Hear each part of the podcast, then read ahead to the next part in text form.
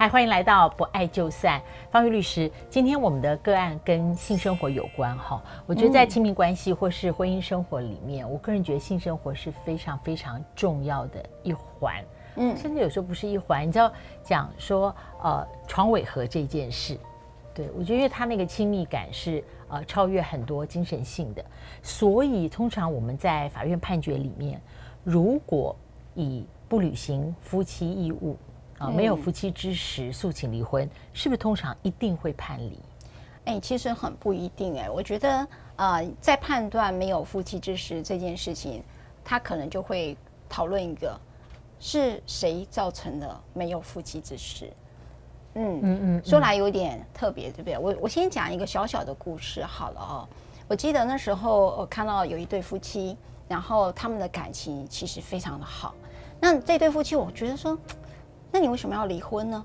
因为他们真的就是、嗯、看起来就是老公载着老婆来到一个律师事务所，那你就会想，这对是要来结婚还是要来离婚？就是他呃在你面前的时候，两个人没有怒目相向，不是没有呃形成一种像冰山一样的关系，嗯、没有没有那个 feel 就对了，完全没有。哦、所以我就很特别的，然后理解了这一件事情。他就是说，因为他们两个人在嗯，应该讲说在可能很多年前，就七八年前吧。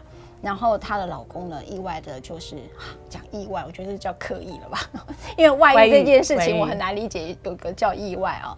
他总是，他就很多人觉得他那是不可自拔就陷下去。天哪，天哪，我 我我很很想感受一下那个不可自拔。嗯，然后呢，对，他在公，他就跟他的这个小他二十岁的工读生呢，就发生了呃性关系。哇哦，差二十岁，差二十岁也差很多。那那时候他们，我我觉得这个老公其实，在第一时间里面，他就知道他对不起他老婆，嗯，然后也跟他老婆坦诚，然后也哦是他自己先坦诚的，然后也主动跟这个很想脱离啦，对对对，因为他就很 guilty 嘛，然后呢，他也跟老婆坦诚，那当然我们那时候也在讨论，跟老婆坦诚自己外遇到底是。是呃是是是一件善意呢，还到底还是怎么了？你哦，意思说是哪招？这，这 这招是要干嘛干嘛用的哦？嗯，好，我觉得是他他无法靠他自己的意志力去脱离，那他干脆让整个事情曝光了之后，然后让。曝光的这个状况带着他走，嗯，但是我觉得朋友听，呃，你们在看这个故事的时候，你们也可以选，你到底是希望你老公跟你坦诚，还是尽量不要坦诚？我觉得这件事好多人就已经有不同的选项了，嗯嗯。那当然，这个老公呢，他就坦诚，那当然就有了另外一个说法，就是说你的坦诚只是会降低你的罪恶感，却让我非常痛苦。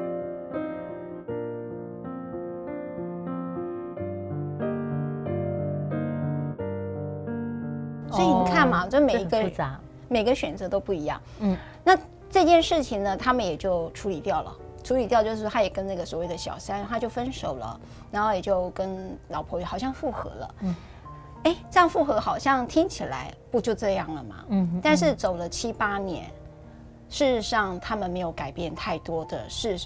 呃，生活当中的互相扶持，这些他还是对他老婆很体贴。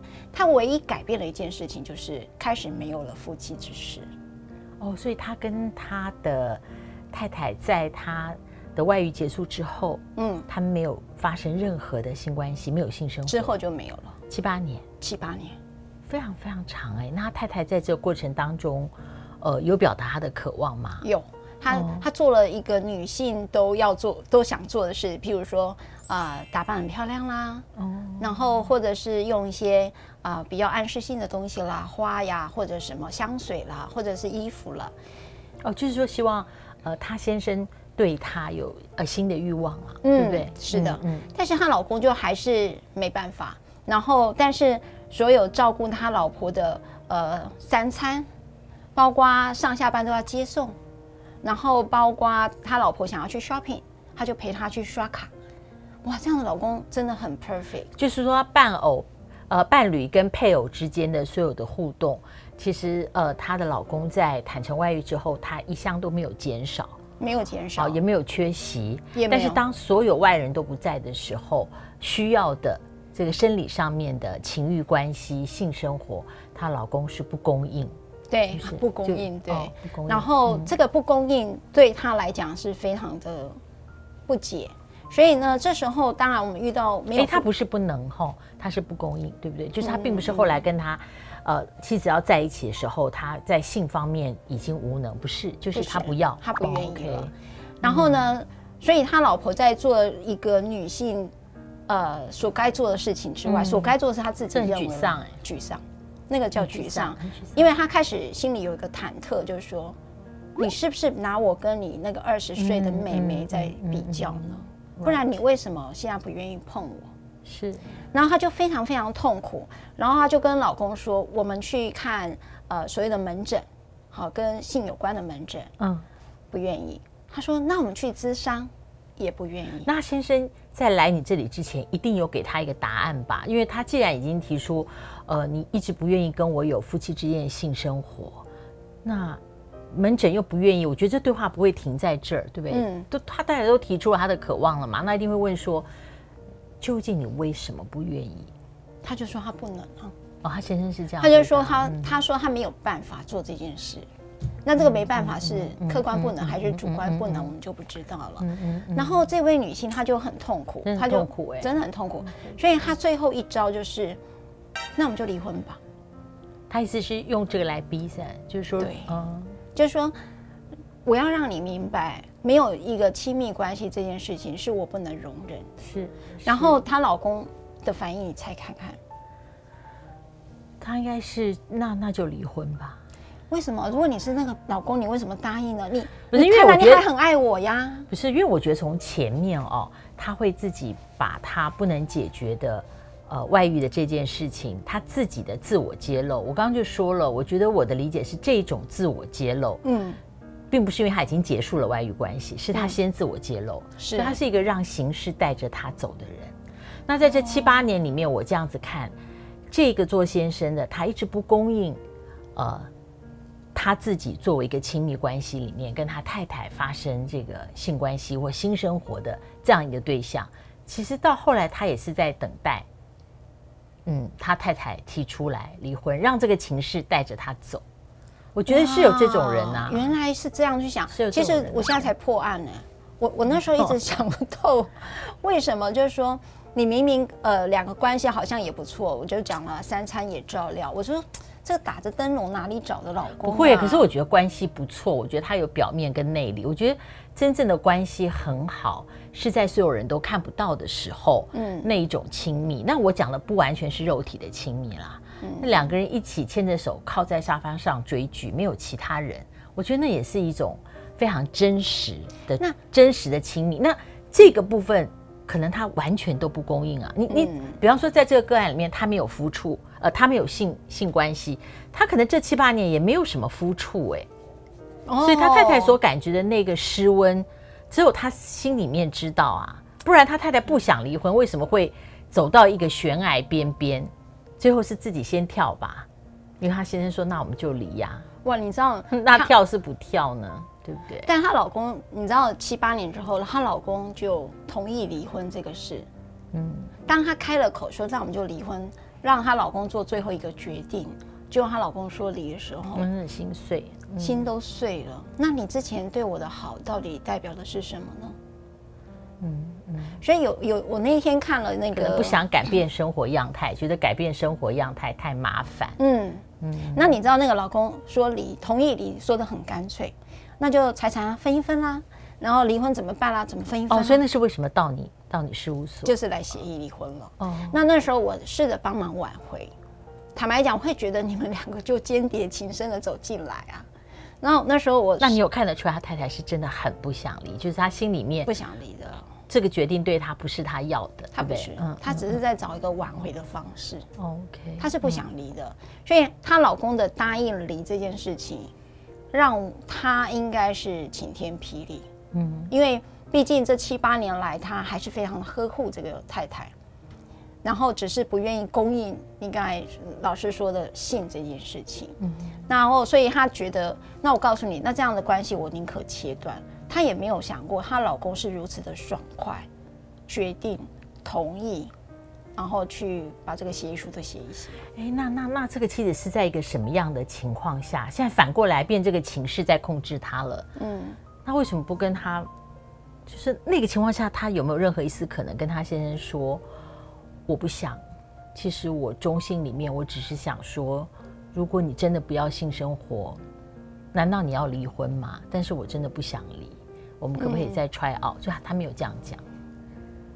他老婆的说法是这样的，嗯、他老婆说，我们可不可以去婚姻咨商？然后我们可不可以去看门诊？因为他对于这件事情他已经七八年了。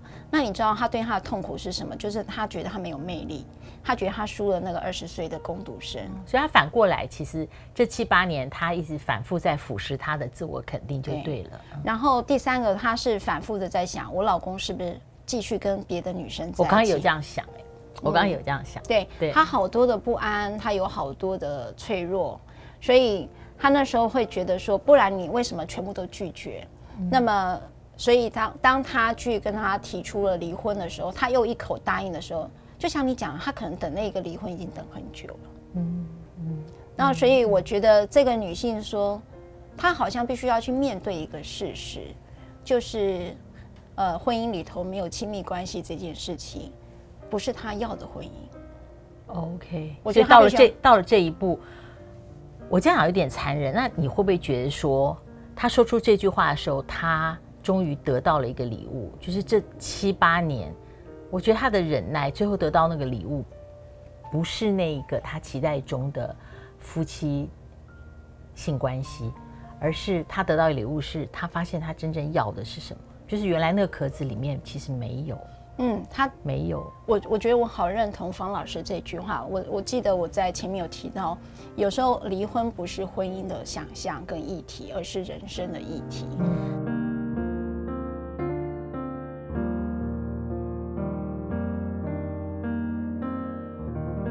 然后他终于，呃，在七八年不断的去测试，到最后的离婚的测试，他终于明白，他对于一个亲密关系的理解里头，他不能不是爱情。也就是说，他的亲密关系里头必须要如同恋爱般的男女关系。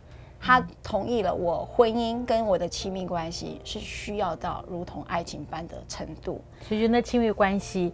它不是过着过着就变成经济生活的依存，对，就是它是它可以是这样，但不可以只有这样子，对，不可以只有这样。然后我觉得他去接受这件事，然后离婚之后呢，哦，离啦，后来最后他离了，嗯，然后他决定呃重新自己照顾自己，也就是说我不需要一定有一个伴侣来照顾我的三餐，我可以开始自己独立过生活，我可以。搭捷运，我可以呃自己去上班，我可以去买外食来填补自己的三餐，我也不需要你做的便当。在分的过程中是平和的，对，就是一如你看到他们走进你的律师事务所，就是两个人并没有对立，也没有剑拔弩张。那再提到这是一个协议的离婚嘛，所以他们在分产跟处理，呃，过去所有人生关系要切割的时候都是平和的，是的，平和的。那我觉得，嗯、呃，这件事给我很大的一个体悟，就是如果我倒过来看那个老公的话，就是你其实可能一直准备着是要离婚的，所以你不会老婆一提出来你就很快就走到这里。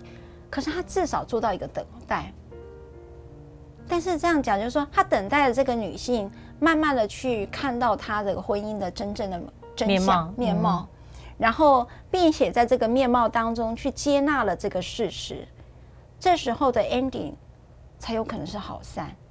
哦，完全同意，不能同意更多。对，嗯、对，所以我我我我觉得，其实在，在呃之前读那个方玉你 line 给我这个 case 的时候，我其实也在想，我觉得婚姻中间有好很多充分跟必要的条件，每一个人的荷尔蒙其实都会衰退。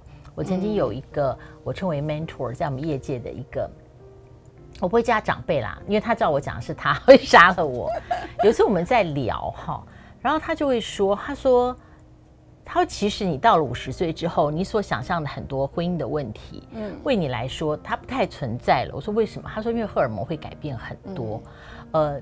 这个有一些些体会，但我一直说，somehow 我们每一个人对于性的渴望会随着年龄，我觉得它会稀释、会淡薄。嗯，但是对于亲密跟爱的渴望，我觉得它跟年龄完全没有关系跟差别。嗯，所以我我不是完全不是专家，但我只是一过来人。我觉得婚姻有很多充分跟必要条件，那最好两个人对于性这件事，它是必要条件或充分条件。嗯、我觉得一定要开口，常常的交换意见，嗯，不然会有很多误解，然后会带来很多孤单呢、啊。嗯嗯。然后我有一个小小的提醒，其实婚姻是有更年期的，对不对？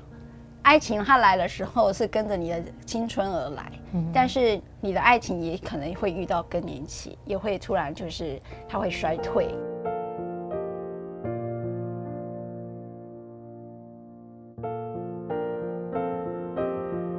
然后它会有一些症候群会出来。那那么怎么样去共同面对一个可能走入了五十岁之后可能的更年期？我是指说婚姻更年期，你们还要用什么样的方式去建立你们自己的亲密关系？亲密关系当中，性到底是不是一个必要条件？我觉得这个是可以被沟通的。然后我也觉得是是两个人的沟通，你不要用一个幸福的制服来想象婚姻里头的功能一定要包含有多少项。对不对？有些人可能有经济，有人可能是没有经济，有人可能可以啊锦衣玉食，那你可能是没有，你可能就觉得贫贱夫妻并不是百事哀，夫贫贱夫妻他可能是感情浓度最高的时候，对不对？所以我觉得呃，大家对幸福的公式不要过度的拿别人的公式来套到自己的身上。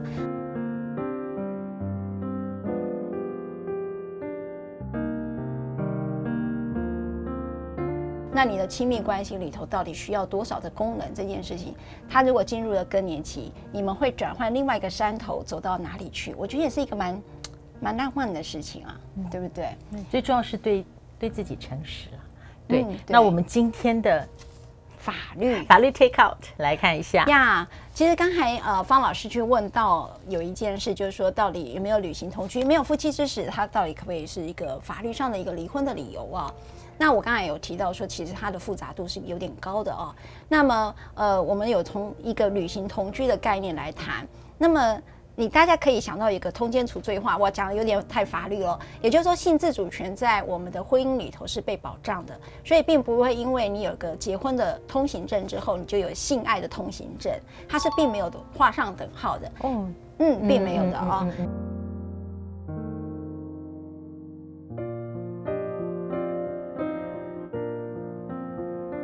所以呢，才会有呃婚姻性，所以说性自主这件事情啊。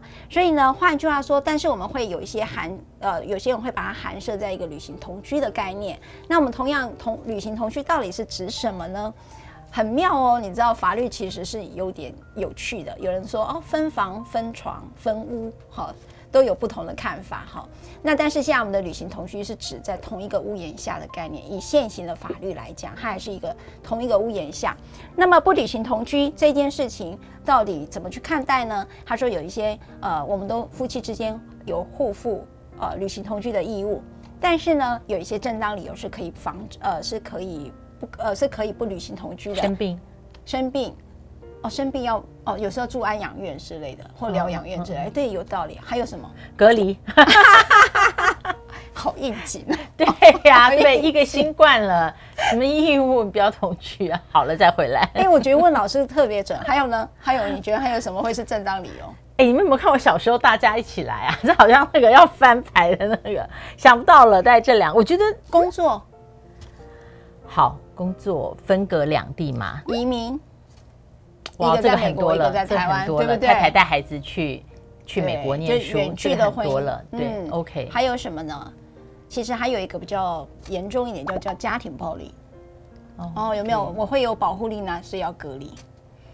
所以，这回到我一开始问的问题了，并不是没有履行同居之义务，而你诉请离婚，在法律上法官就一定判离。他会很着很多很多理由想了解。其实这个等于说，这个官司。